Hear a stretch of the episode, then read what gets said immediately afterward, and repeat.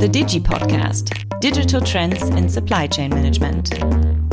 Hello and welcome to our Digi Podcast. I'm Thomas Holzer from Siemens SCM Digi Network with the Digi Podcast, a podcast on digital innovative topics for procurement in the future. But stop now. This time it's not procurement, we talk about something different. We talk about our factories. I have the pleasure that I have the head of factory digitalization program for Siemens as my guest, Petra Mon.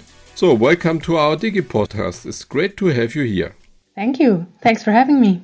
Yeah, it's a pleasure. Let's go into details. Can you explain what is meant with factory digitalization? As you all know, digitalization plays a role in our everyday life since quite a while, and it does play an increasingly big role also in our factories. And the factory digitalization program is all about factories learning from each other on how to best use digital tools in their manufacturing processes. And not only that, whilst we are learning from each other, we integrate internal solution providers like Advanta or DI Software, and we all learn together. And so, when learning together, we can actually also transport and transfer that to our external customers. Our factories do not only make sure they digitalize internally, they also bring it to the external world. That's a really great step forward being already a digital leader, we can now get even better. But what does this mean in practice?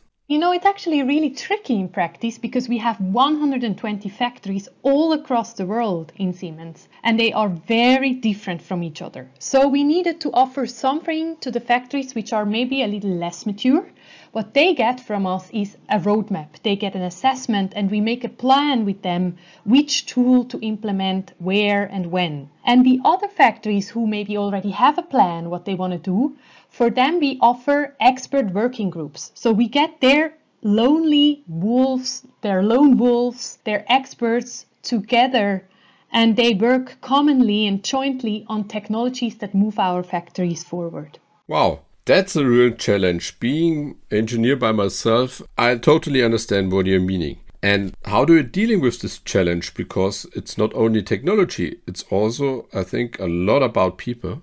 Absolutely. It's a lot also about changing the mindset of people because we need to now work across our silos, across BUs and businesses. So all our experts have to also be very open and share amongst each other their success stories. And I do tell you, we have quite some success stories and it does work. Ah, remembering the success stories in my previous life, I had the pleasure to work in the Elektronikwerk Amberg that collected awards and prizes. And several times our former Chancellor Angela Merkel was there. So, what's the input from Amberg and Gunther? By the way, best regards, Gunther, you're doing a brilliant job into your program many inputs come from Amberg as they do come from other factories. It's really about sharing is caring. One example I can tell you about is, for instance, the Line Designer Toolbox. That was indeed a tool developed by the Amberg factory to automatize the input of machine data into our Line Designer tools. So they made that a lot easier using a toolbox. And this toolbox is something that is now being shared also, for instance, with other electronic factories, such as the one in Zug in Switzerland or others which are from SI. I think that's really amazing because in the past there was a high focus on Amberg and now listening that Zug, maybe the Elektronikwerk in Berlin or Rastatt or other factories are actively participating. So, Petra, chapeau, you're doing a great job because this didn't happen in the past. And being such, say, smart person to bring other parties to the party, how are you dealing with the skeptical ones? What's here the solution to solve this challenge? Well, you know, I think it's actually quite similar to a party you have to bring the lone wolves together. You have to really make sure you do know in which factory you have uh, good experts and bring them to the table together and let them work together from the very start. So it's not about sharing a finished solution, but co creating, working together on developing also new solutions. And by that, they get to know each other very well and they are less skeptical. Wow. So uh, I hear co-creating, collaboration. I think that will be the ecosystem of the future. SCM is a part of this ecosystem. So do you have any supply chain specific solutions? Sure, supply chain is a big topic at the moment with all the material shortage we have. And one problem that we face there is that we need to forecast our inventories. We need to really be sure to know in advance already what we have on stock. And for that, we use a tool which is called Inventory Recommender, which is part of Lotti also, which enables us to, with an artificial intelligence, predict our stock levels. That's really good to hear because Lotti, for the people are not in details, was a part of our think tank and incubator approach. And it's great to hear that you're scaling up this solution. So thanks a lot for this, taking care of one of our kids. But now coming back to your factory digitalization program, what can we expect from you and the program in future?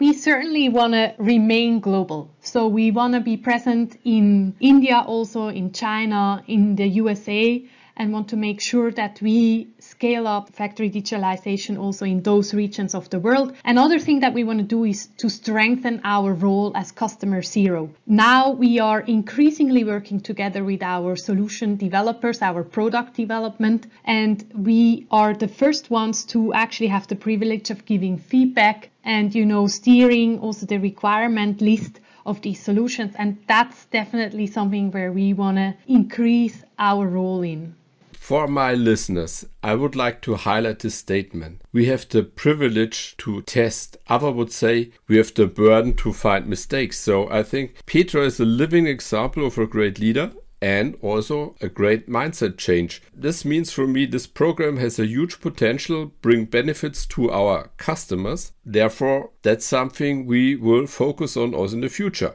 So, if you want to know more about this program, you can stay in contact or get in contact with Petra. You can find her on LinkedIn. Sure, I'm very happy to connect on LinkedIn. Also, you can visit our SharePoint. We will leave all the details in the notes. That's great. So, coming now to my last but not least favorite question Who is Petra? Well, besides my job, actually, I'm a sailor. I love to sail in the Mediterranean Sea, something I'm also going to be doing this summer. My most favorite trip this summer will be from Faro over the Strait of Gibraltar to Ibiza. So, if you're around there, looking forward to meet you on the sea. You see, also in a private life, Petra is taking real challenges. So thanks a lot for having you as a really brilliant guest. And I think we will hear some much more in the future. So thanks to all the listeners. Thanks to Petra. If you have questions or want to find out more about the Digi Network, reach out to our internet page siemens.com slash diginetwork. I'm looking forward having you as a listener at our next episode. Yours Thomas Holzner from the Siemens SCM Digi Network. Goodbye. The Digi Podcast Digital Trends in Supply Chain Management.